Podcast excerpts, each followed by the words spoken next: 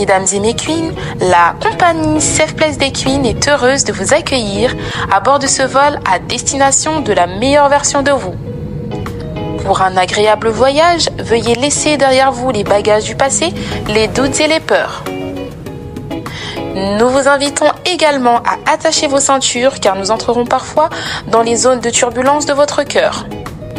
La compagnie Safe Place vous remercie pour votre attention et vous souhaite un excellent voyage.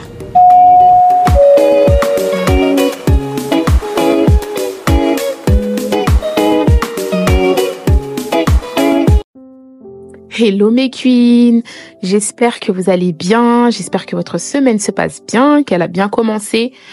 Alors comme vous le savez, le lundi c'est notre moment à nous, c'est notre safe place où on parle de tous les sujets sans tabou.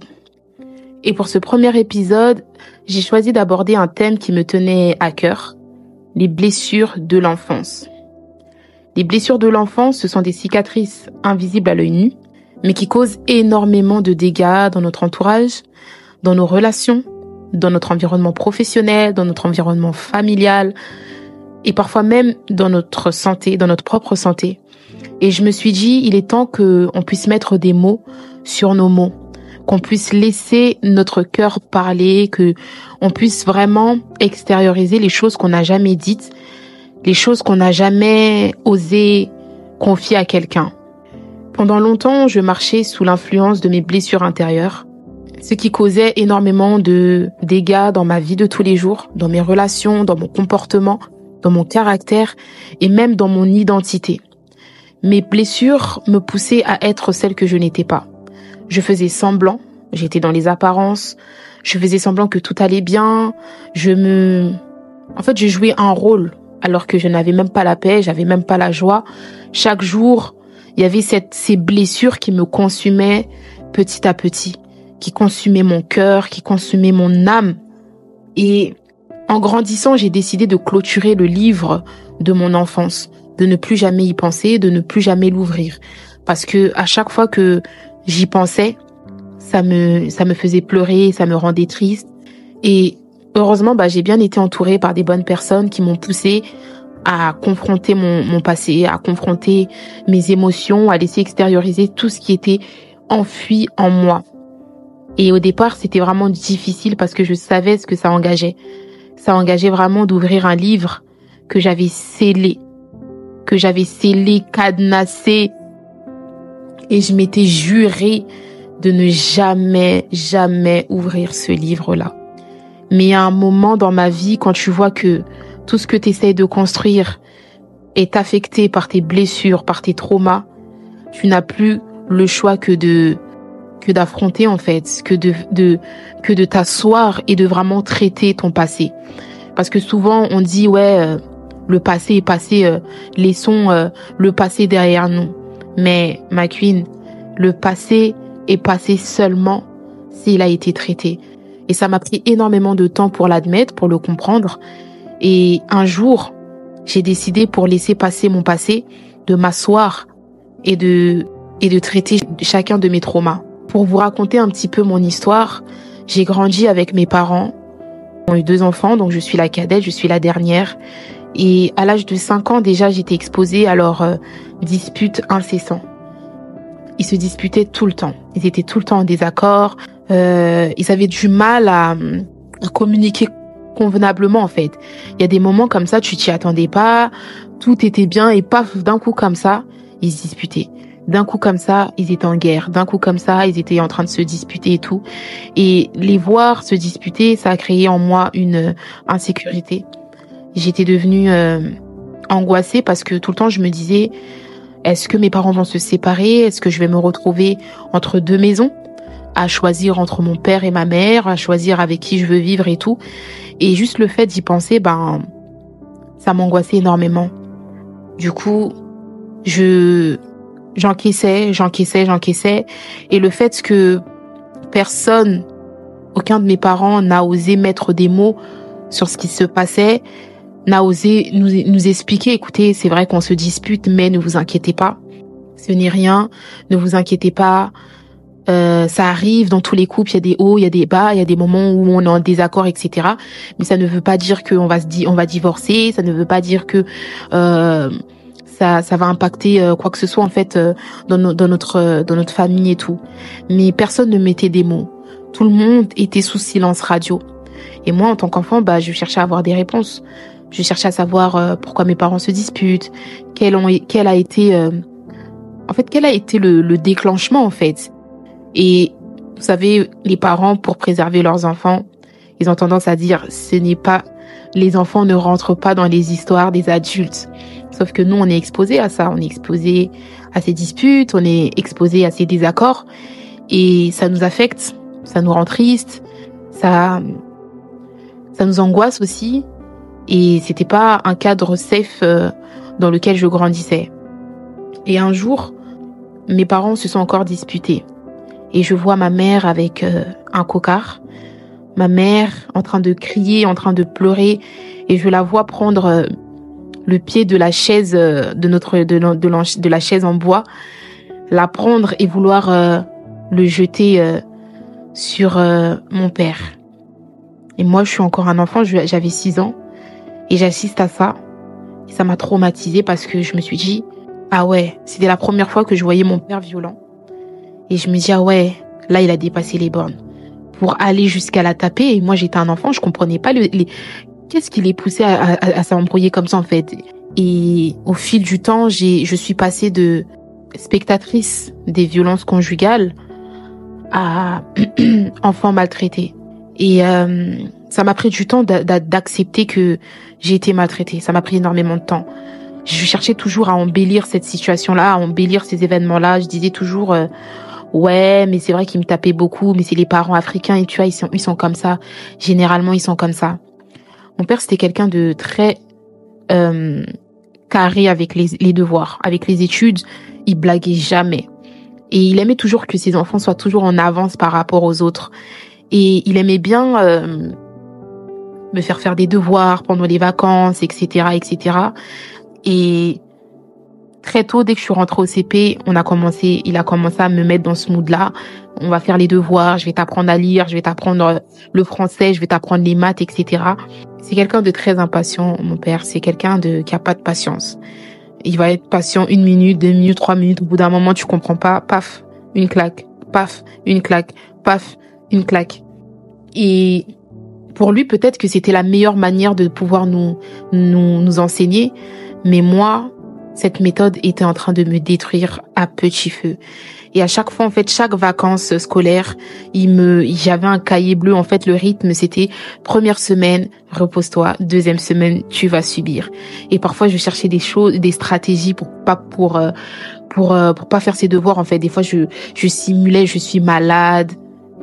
Je simulais que, que ça n'allait pas, etc., etc. Juste pour pas faire les devoirs. juste pour ne pas faire ses devoirs. Et malheureusement, bah, ça tombait toujours à l'eau parce que même s'il te laissait te reposer une, un jour ou deux, t'inquiète pas qu'il allait t'attraper. Et, et ça finissait toujours par des coups. Ça finissait toujours par des insultes, toujours par des humiliations. Il me comparait énormément avec mon frère. Euh, à 6 ans, il me disait déjà oui, tu sais, à ton à ton âge, ton frère, il savait déjà lire, il savait déjà écrire, il savait déjà faire ceci, il savait déjà faire cela. Toi, tu ne sais rien faire, tu ne comprends rien, tu ne sais pas faire ceci, tu ne sais pas faire cela. Et un, quand t'es un enfant, tu subis toutes ces choses, tu subis, t'encaisses, t'encaisses, t'encaisses, t'encaisses, et ça te détruit. Un enfant, pour bien se développer, pour bien s'épanouir, il a besoin de grandir dans un cadre sain. Il a besoin de grandir dans un cadre euh, rassurant où il sait que bah, je peux compter sur mes parents, je peux compter sur ma mère, je peux compter sur mon père, quel que soit euh, le problème que je que je peux avoir, je sais que je peux me retourner vers mes parents, ils vont m'aider. Et moi, je, je ressentais pas cette sécurité là. Je voyais mes mon père surtout comme un, un un tyran, tu vois. Je savais que quelle que soit la bêtise que je pourrais faire, ça finirait toujours par des coups, toujours par des insultes. Et au départ, c'était des petites claques vite fait. Et après, ça commence à devenir des menaces. Et parfois, c'était peut-être des, juste des menaces euh, qui qui pensaient pas. Mais moi, j'entends ça à 6 ans, ça m'impacte. Ça reste dans ma mémoire. Et Ça me traumatise. Il me disait souvent, euh, toi, si tu continues à ne pas comprendre, je finirai par te jeter par la fenêtre. Je, te je finirai par te jeter par la fenêtre. Imbécile, je finirai par te jeter par la fenêtre. Et toi, t'as un enfant, t'entends tout ce temps ça. Je vais finir par te jeter par la fenêtre. Je vais finir par te jeter par la fenêtre. Et ça commence à créer en moi des angoisses. Des angoisses incroyables au point où des fois, je dormais et je rêvais qu'il me jetait par la fenêtre. Tellement j'entendais ça tout le temps. Tout le temps. Tout le temps. Et ça devenait un calvaire pour moi de grandir dans cet environnement-là. Et très vite, j'ai commencé à développer euh, des envies suicidaires, des envies de mettre fin à ma vie. Je ressentais pas de joie, je ressentais pas de, j'étais pas épanouie en fait. J'étais un enfant à 6 ans déjà, j'étais beaucoup dans les apparences. Pourquoi? Parce que j'ai grandi dans ce cadre où on faisait semblant. Mes parents pouvaient se disputer à 16 heures, ne pas se parler pendant deux semaines, et le samedi, partir dans une fête familiale dans une fête familiale et faire semblant comme si tout allait bien, danser ensemble, rigoler ensemble. Et dès qu'on était dans la voiture, chacun repart dans son coin. Et j'ai grandi dans ça. J'ai grandi sous silence. J'arrivais pas, à, je trouvais pas ma place. Je me sentais rejetée très tôt. Je me sentais rejetée. Je me demandais tout le temps euh, pourquoi je suis née, pourquoi je suis en vie, est-ce que mes parents m'aiment, est-ce que j'ai été adoptée, est-ce que je suis le fruit d'une infidélité, est-ce que, est-ce que, est-ce que, est-ce que. Et en tant qu'enfant, là où tu es censé t'épanouir, te développer, développer ton identité, eh ben, on t'a brisé déjà très tôt et t'arrives pas à te construire euh, normalement, t'arrives pas à construire ta confiance en, en soi normalement, parce que dès le bas âge déjà on te dit tu vas rien faire, tu seras personne, t'es conne, t'es bête, et toi si tu continues j'ai jeté par la fenêtre. Très tôt déjà on te fait comprendre que tu n'es rien. Comment tu vas bien te développer? Comment tu vas devenir quelqu'un de sûr de toi? Comment tu vas arriver à, à concrétiser tes projets, à concrétiser même des relations? Tu peux pas parce que tu grandis dans un cadre malsain, tu grandis dans un cadre toxique. Et il m'a fallu du temps pour accepter que j'ai été maltraitée. Pour moi, je voyais pas ça comme de la maltraitance, je voyais ça comme de l'éducation. Mais ce n'était pas une éducation parce que ça m'a détruite en fait. Ça m'a empêché de m'épanouir, ça m'a empêché de me développer convenablement, ça m'a empêché de d'être euh, safe un peu, tu vois. Et le fait de voir ma mère ne pas s'interposer face à ça, face à ce que mon père me faisait, m'infligeait, ça m'énervait. Ça m'énervait. J'ai commencé à, ressentir euh, de la de la rancœur contre elle. J'avais beaucoup de d'amertume contre elle parce que je me disais tout le temps euh, comment elle peut voir ça, comment elle peut assister à, à toutes ces choses et ne rien dire et ne pas dire un mot, ne pas ne pas me défendre et dire à son mari écoute euh, t'es en train de, tu l'as fait souffrir en fait. Tu ne l'aides pas en faisant ça. Donc stop ça.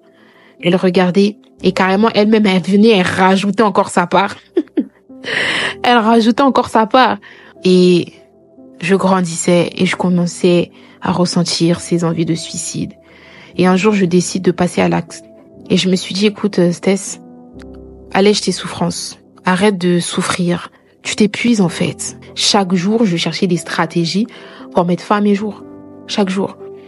Quand tu regardes bien, il y a toujours une source à tes blessures. Il y a toujours une racine à ce que tu vis. Quand tu regardes si t'as un père violent et tu fouilles dans son passé, tu fouilles dans sa famille, tu vas voir que, ah, mon grand-père, ton grand-père était peut-être violent. Ah, ta grand-mère était peut-être violente. Donc, ton père ne reproduit que ce qu'il a reçu. Donc, toi, tu vas être, tu vas être euh, maltraité tu vas avoir un enfant, tu vas aussi le maltraiter. Pourquoi? Parce que ton père t'a maltraité. Tout est lié en fait. Tout a un sens. Et comme on dit, on ne donne que ce que l'on a.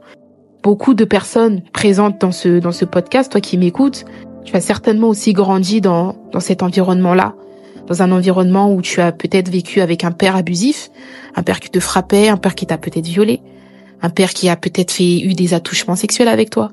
Tu as grandi dans un cadre où tes parents n'ont peut-être pas fait attention à toi. Et ça a eu une des répercussions dans ton caractère, dans ton comportement, dans ton identité aussi, au point où aujourd'hui tu vis pour, euh, pour montrer aux autres que moi je vais bien alors que au fond tu sais que tu as un mal-être Au fond, tu sais que tu n'es pas heureuse, tu n'as même pas la paix parce que tu as toujours ce souvenir-là qui te hante matin, midi, soir, qui te rappelle que, guys, un jour, quelqu'un m'avait fait ça. La personne où je devais avoir le plus, à qui je devais avoir le plus confiance m'a fait du mal, m'a violé, m'a trahi, m'a blessé, m'a frappé, m'a maltraité. Il y a toujours une racine à ton comportement d'aujourd'hui.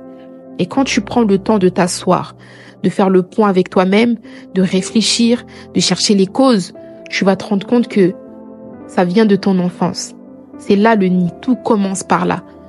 L'environnement familial, c'est le premier environnement que un enfant connaît. Qu'est-ce que tu as encaissé dans ton cœur, que tu as laissé enfuir dans ton âme, que tu n'as jamais peut-être dit à quelqu'un? L'une des choses qui m'a fait le plus du bien lorsque j'ai décidé de m'asseoir pour confronter mes émotions, c'est quand je me suis assise et que j'ai laissé extérioriser ce que j'avais dans le cœur. Et j'avais pas le courage de le dire à haute voix, alors je l'ai mis par écrit. J'ai pris une feuille, j'ai pris un stylo et j'ai commencé à noter. Et ça m'a pris du temps. Il y avait des événements que j'arrivais pas. Chaque fois que j'arrivais à ce, moment-là, je passais à autre chose. Je passais à autre chose. Je passais à autre chose. Il y avait des choses que j'arrivais pas à confronter. Parce que ça réveillait une douleur tellement forte, tellement intense. Rien qu'à l'idée d'y penser, j'étais pas bien, je pleurais. Et ma queen, aujourd'hui, je t'encourage à mettre par écrit ce que tu ressens. Ce que t'as jamais dit à quelqu'un. Prends un cahier. Achète-toi un cahier. Prends une feuille si, si tu veux le mettre sur par téléphone, mets-le sur ton téléphone. Crée-toi un dossier dans tes notes où tu vas mettre par écrit tout ce que tu ressens. Laisse ton cœur s'exprimer. Laisse ton âme s'exprimer. Laisse-les s'exprimer. N'étouffe pas ton cœur. N'étouffe pas tes émotions. N'étouffe pas ton âme. Ton âme, elle a besoin de s'exprimer. Elle a besoin, elle a tellement de choses à dire. Elle a tellement de choses à dire. Et ça, c'est le meilleur cadeau que tu peux te faire à toi-même de libérer ton cœur, de libérer ton âme, de laisser ton âme dire ce qu'elle a envie de dire. Donc voilà mes queens, c'était votre sista, votre sista préférée Stacy. C'était notre premier épisode, les cicatrices invisibles. On se retrouve lundi prochain pour notre prochain épisode, toujours sur les cicatrices invisibles. Si vous avez des questions, vous pouvez m'écrire sur ma page Instagram qui est femme-du-8, libre-du-8, épanouie. Et je vous répondrai euh, soit en début d'émission anonymement, soit je vous répondrai directement euh, sur, euh, sur Instagram. Surtout, pour ne rater aucun épisode, abonnez-vous à ce podcast, partagez ce podcast autour de vous. Laissez-moi un petit commentaire pour me dire que vous avez bien, ce que vous avez pensé de cet épisode, si vous vous êtes retrouvé dans, dans, ce podcast-là, dans cet épisode-là sur les cicatrices de l'enfance. Et je vous fais de gros bisous et on se dit à lundi. Bisous mes queens